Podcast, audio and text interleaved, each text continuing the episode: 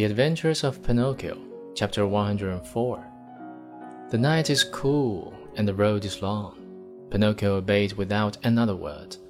The wagon started again. Towards dawn the next morning, they finally reached that much longed for country, the land of toys.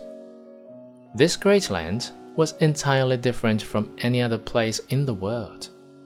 Its population, large though it was, was composed wholly of boys.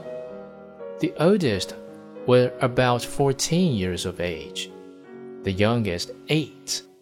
In the street, there was such a racket, such shouting, such blowing of trumpets, that it was deafening.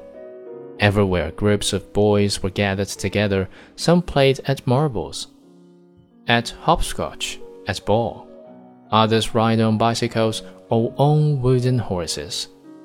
Some played as blind man's buff, others at tag. Here a group played circus, there another sang and recited. A few turned somersaults, others walked on their hands with their feet in the air.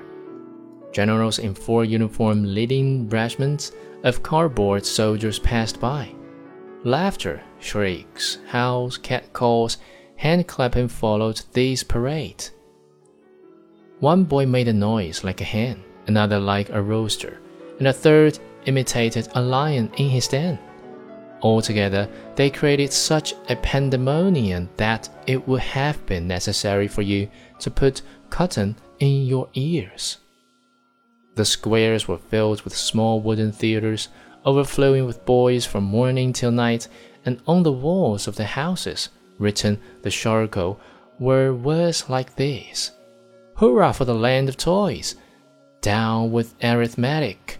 No more school!